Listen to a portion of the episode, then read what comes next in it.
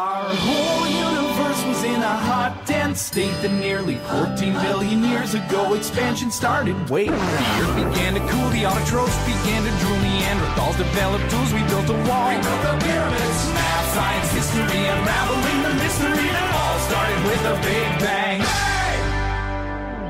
Wie hat eigentlich alles angefangen? Wir haben es gerade schon gehört. Alles hat angefangen mit einem großen Knall, mit dem Urknall. So wird es im Intro der bekannten Serie The Big Bang Theory besungen. Aber stimmt das wirklich so oder ist das Universum nicht eigentlich viel, viel älter? Darum geht es in dieser Folge vom Forschungsquartett. Ich bin Leora Koch. Schön, dass ihr dabei seid. Das Forschungsquartett. Wissenschaft bei Detektor FM. In Kooperation mit der Max-Planck-Gesellschaft. Wir drehen jetzt mal ein bisschen die Zeit zurück. 13,8 Milliarden Jahre, um genau zu sein. Und jetzt erleben wir den Anfang unseres Universums. Es gibt einen großen Knall und das Universum dehnt sich aus. Es entstehen Raum, Zeit, Sterne und Planeten. So haben das bestimmt viele von euch gelernt. Aber was wäre denn eigentlich, wenn es gar keinen Urknall gab, sondern ein Urprall? Das beschreibt die sogenannte Big Bounce Theory. Nach der Big Bounce Theory hat das Universum nicht vor 13,8 Milliarden Jahren wirklich angefangen, sondern es recycelt sich immer wieder selbst in einem fortwährenden Zyklus. Wie genau das funktioniert, daran forscht Anna Ias am Max-Planck-Institut für Gravitationsphysik in Hannover. Mit ihr habe ich über die Big Bounce Theory gesprochen und als erstes mal gefragt, warum sie denn eigentlich gar nicht an die Big Bang Theory glaubt. Und für sie ist es erstmal ganz wichtig, zwischen dem Big Bang und der Big Bang Theory zu unterscheiden. Ja, ich würde mal sagen, dass man da schon einen Unterschied machen muss was man äh, wirklich mit dem Urknall meint und was man mit der Urknalltheorie meint. Leider ist es so, dass mit der Urknalltheorie wir eine Theorie meinen, die alles bis auf den Urknall beschreibt. Ich erkläre es, was, was ich damit meine. Also so ungefähr vor 100 Jahren hat man angefangen, die Frage zu stellen, ob wir mit der Physik unser Universum als Ganzes verstehen können. Und da hat man eben auch sowohl Messungen gemacht, als auch versucht, eben Theorien äh, niederzuschreiben und versuchen, ob sie mit den Messungen übereinstimmen und ob wir da etwas schlussfolgern oder ableiten können über, wie, wie sich das Universum entwickelt, äh, ob es einen Anfang hat oder nicht. Und was man tatsächlich herausgefunden hat, dass ungefähr die letzten 13,8 äh, Milliarden Jahre unser Universum sich äh, tatsächlich ausdehnt. Also es wird in, im gewissen Sinne immer größer, immer kühler, die Dichte nimmt ab. Und dann fragt man natürlich in der Physik, was bedeutet das denn für, für den Anfang? Weil wenn, wenn wir ähm, sozusagen den Film zurückspulen, den kosmischen Film zurückspulen, dann äh, schaut das wie folgt aus. Also das Universum, wenn wir versuchen wollen, wie das kleine, das sogenannte Baby-Universum ausgeschaut hat, dann werden wir sehen, dass es, wenn es heute kühl ist und groß, dann am Anfang und es dahin gekommen ist, weil es immer kühler und größer geworden ist, dann äh, müsste es eigentlich am Anfang etwas ganz Kleines und ganz Heißes gewesen sein. Und ähm, das ist eben, worauf man eben schlussfolgert, okay, vielleicht ist es dieser Zustand, dieses, dieses ganz heiße, äh, ganz kleine Universum das, was, was wir den Anfang des Universums nennen können. Das haben Leute auch angefangen, Urknall zu nennen. Nur gibt es ein Problem. Was Physikerinnen und Physiker äh, nicht bestreiten, ist, dass das Universum tatsächlich seit den ersten Sekunden äh, sich ausdehnt und es immer kühler wird und immer heißer. Was allerdings kein Mensch weiß, wirklich kein Physiker, keine Physikerin, wie man eine Theorie des Urknalls haben könnte. Also es stimmt nicht, dass alle ähm, das annehmen, dass das, dass das Universum aus dem Nichts hervorgehen sollte, weil das bedeuten würde, wir haben eine Theorie dafür. Was wir alle wissen, dass es irgendwann mal einen Anfangszustand gegeben hat. Und dieser Anfangszustand hat sozusagen den Beginn der Ausdehnung äh, markiert. Aber wir haben überhaupt keine Theorie, diesen Anfangszustand zu beschreiben, äh, den wir Urknall nennen, weil gerade dort, äh, äh an, zu diesem Punkt, brechen unsere Beschreibung der Natur, sowohl die Quantenphysik als auch die, äh, die allgemeine Relativitätstheorie von Einstein ab.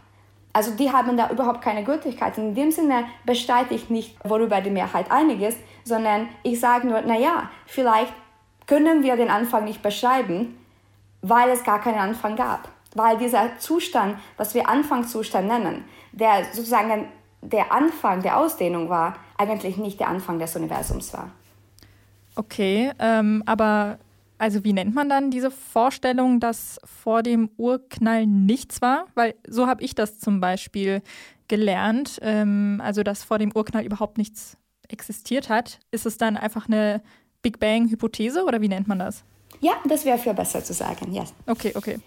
Gut, aber das allgemeine Problem ist also jetzt nicht, wie sich das Universum in den letzten 13,8 Milliarden Jahren entwickelt hat, sondern der Anfang ist die große Frage. Also wir wissen, das Universum hat sich ausgedehnt, aber was davor war, vor diesen 13,8 Milliarden Jahren und ob es überhaupt ein davor gibt? Das ist so die große Frage.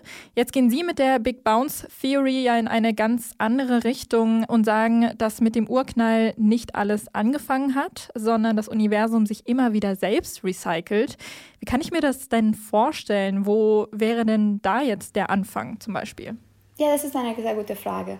Also ähm, erstmal nur zum Unterscheiden. Es ist so, dass wenn man, es gibt so, das Universum hat schon bestimmte Eigenschaften, die ganz besonders sind. Und die können wir messen.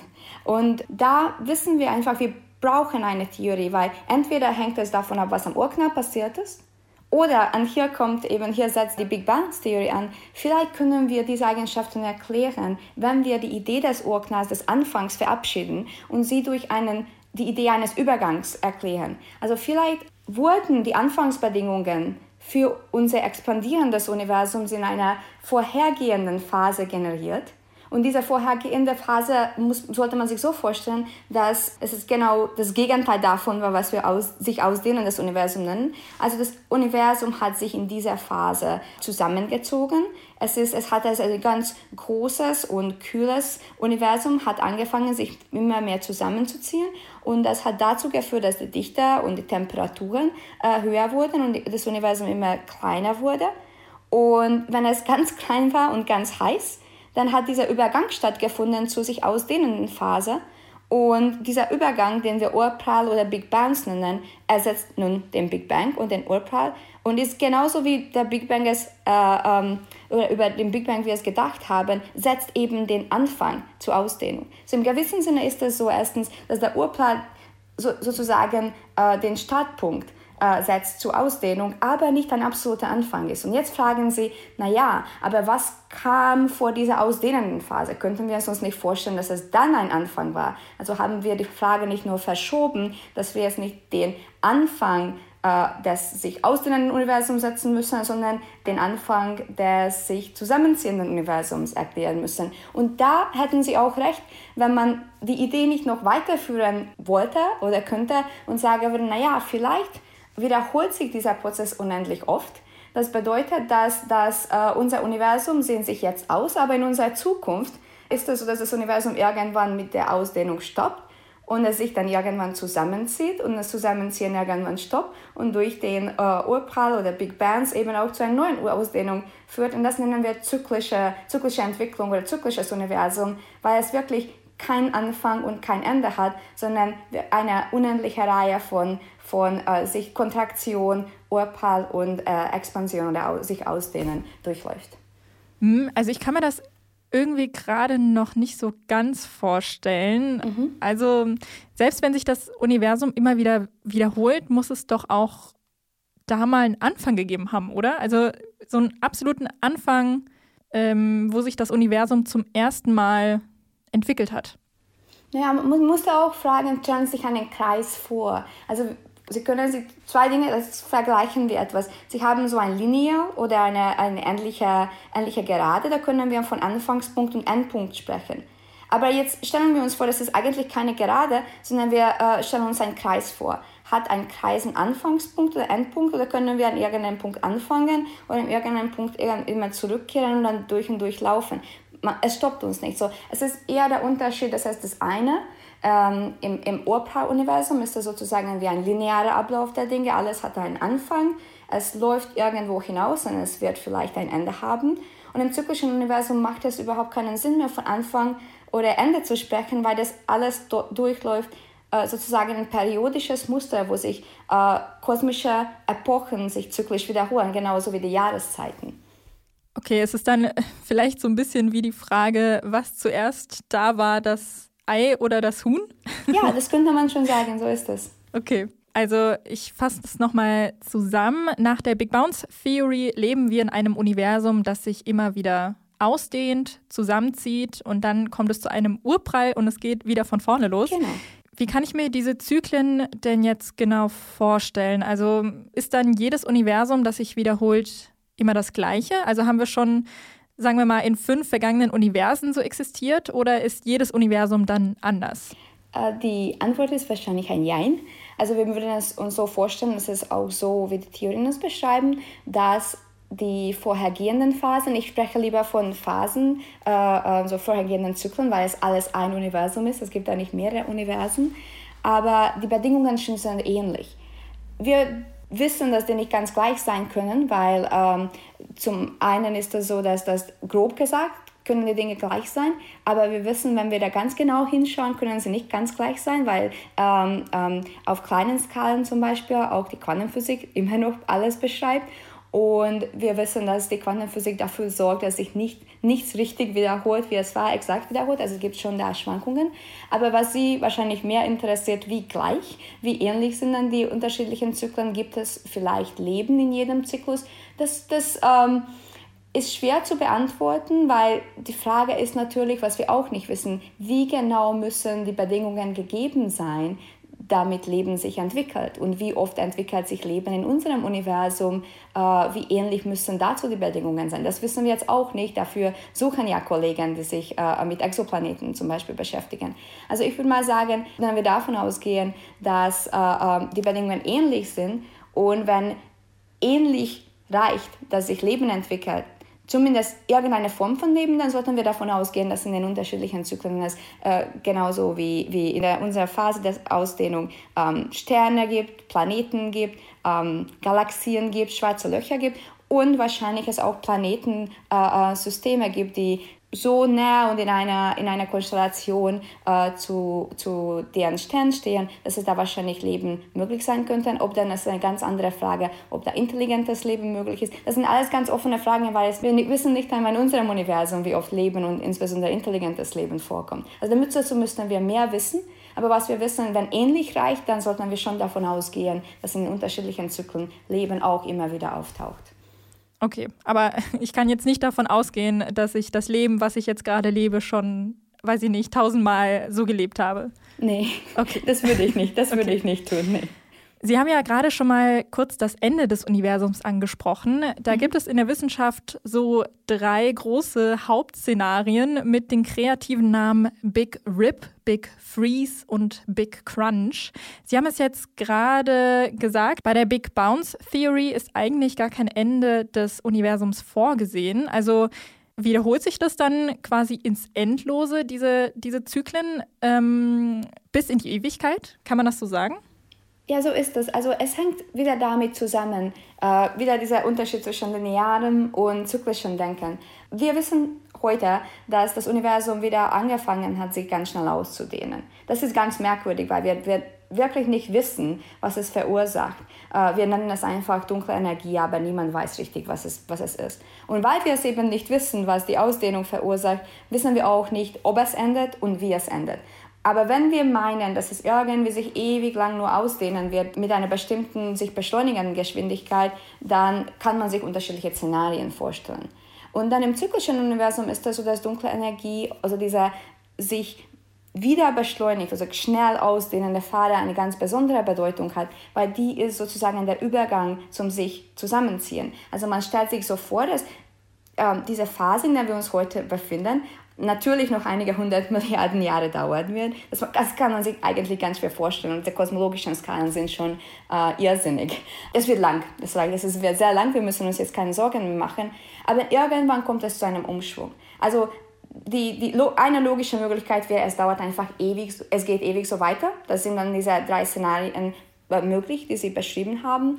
Oder eben es ist so, naja, die Ausdehnung des Universums sozusagen erreicht irgendwann mal eine maximale Größe. Und dann sagt das Universum, jetzt reicht es mir, Jetzt werde ich mich wieder erstmal langsamer ausdehnen und danach mich wieder zusammenziehen. Und das ist, wo man eben im zyklischen Universum äh, ansetzt und sagt, ja, ja, wenn, wenn das in unserer Zukunft genauso wie in unserer Vergangenheit ähm, eine, ein, eine, eine maximale Dauer der, der Ausdehnungsphase gibt, dann danach kann sich das Universum wieder zusammenziehen und das sich zusammenziehen dann führt dann automatisch äh, zum Urprall. Und dann geht das Ganze von vorne los. Also so ist es eine ganz andere Denkweise. Man, man, es, es, es ist wirklich ein sehr, sehr starker Unterschied zwischen, es hat irgendwann angefangen und dann läuft es irgendwie und das Ende ist äh, ziemlich ernüchternd und, und, und ziemlich langweilig. Und im zyklischen Universum ist das so, dass, das, da, dass es immer eine Zukunft gibt und, aber die Zukunft sieht ein bisschen so aus wie unsere Vergangenheit, aber dann nicht ganz so. Also es ist, ähm, es ist sozusagen, ich nenne es gerne, es ist ein sich recycelndes Universum. Also das ist ein Universum, das sich immer wieder neu erfindet. Ihre Forschung bewegt sich ja vor allem auf der theoretischen Ebene. Das stelle ich mir ziemlich schwierig und manchmal bestimmt auch sehr frustrierend vor, weil sie im Gegensatz zu, ja, ich denke jetzt mal so an Biologen, keine Fossilien oder Pflanzen oder einfach konkret einen greifbaren Forschungsgegenstand haben, den sie mikroskopieren können, sondern bei ihnen ist auch einfach viel Rechnerei mit dabei. Wie finden Sie denn da Ihre Inspiration und aber auch Motivation, wenn es mal nicht so ganz funktioniert? Ja, also ich glaube, das ist, da haben Sie was ganz Wichtiges angesprochen, weil ähm, genau diese Frustration, die muss man irgendwie mögen. Also es ist tatsächlich so, dass ähm, als theoretische Physiker, natürlich ist es so, dass wir am Ende etwas vorhersagen möchten, das dann gemessen wird. Aber die meiste Zeit ist es genauso, wie Sie es beschrieben haben. Die meiste Zeit versuchen wir uns etwas zu denken, das noch niemand gedacht hat. Das ist das Schwierige an jeder theoretischen Forschung. Wir müssen uns Ideen äh, ähm, einfallen lassen und die auch dann in, in Gleichungen ähm, die noch niemand gedacht hat. Und das kann unglaublich frustrierend sein, weil wenn, wenn man so darüber ähm, nachdenkt, gab es schon vor uns unglaublich schlaue Menschen. Also die meisten Ideen wurden schon gedacht. Also die eine Frustration von Sache, das ist wirklich was etwas, also Kreativität spielt eine ganz große Rolle. Und dann, dann äh, das andere ist eben, ich glaube, das ganz Wichtige ist die wiederholte Erfahrung, dass man es kann. Also ich mag diese Frustration eigentlich inzwischen sehr gerne, weil ich schon in der Vergangenheit sehr oft die Erfahrung gemacht habe, naja, das ist eigentlich so etwas wie eine fruchtbare ähm, Frustration, die soll ich äh, eigentlich sozusagen bei mich agieren lassen und ich soll nicht aufgeben, sondern nichtsdestotrotz weitermachen. Und da erinnere ich mich einfach sehr gerne daran, dass ich es mehrere Male so hatte und das ist sozusagen immer ähm, die erste und wichtigste Voraussetzung vielleicht, dass man auch tatsächlich etwas findet. Ohne Frustration wäre es zu einfach. Dann würde ich an einer Aufgabe oder einem Problem arbeiten, das entweder zu langweilig ist oder das schon jemand gelöst hat. Also ich glaube, dass man es wirklich, ähm, was Allerwichtigste wirklich ist, dieses wiederholende Moment, dass man immer wieder Erfolge macht und dann sich an die Erfolge erinnert und ähm, das gibt einem, glaube ich, viel Kraft. Also das ist wahrscheinlich meine Hauptmotivation, die Frustration sozusagen auszuhalten sogar, sogar als positiv zu empfinden.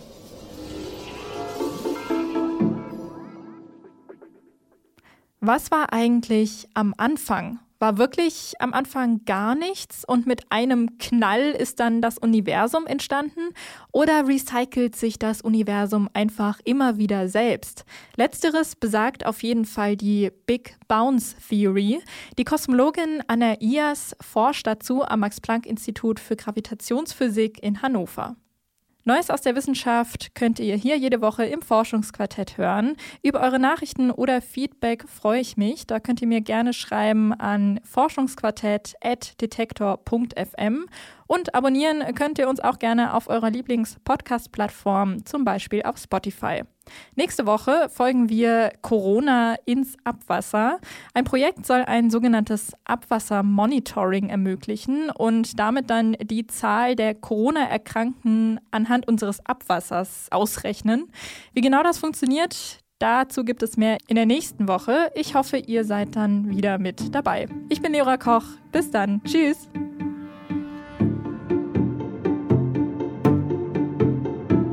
Das Forschungsquartett. Wissenschaft bei Detektor FM. In Kooperation mit der Max Planck Gesellschaft.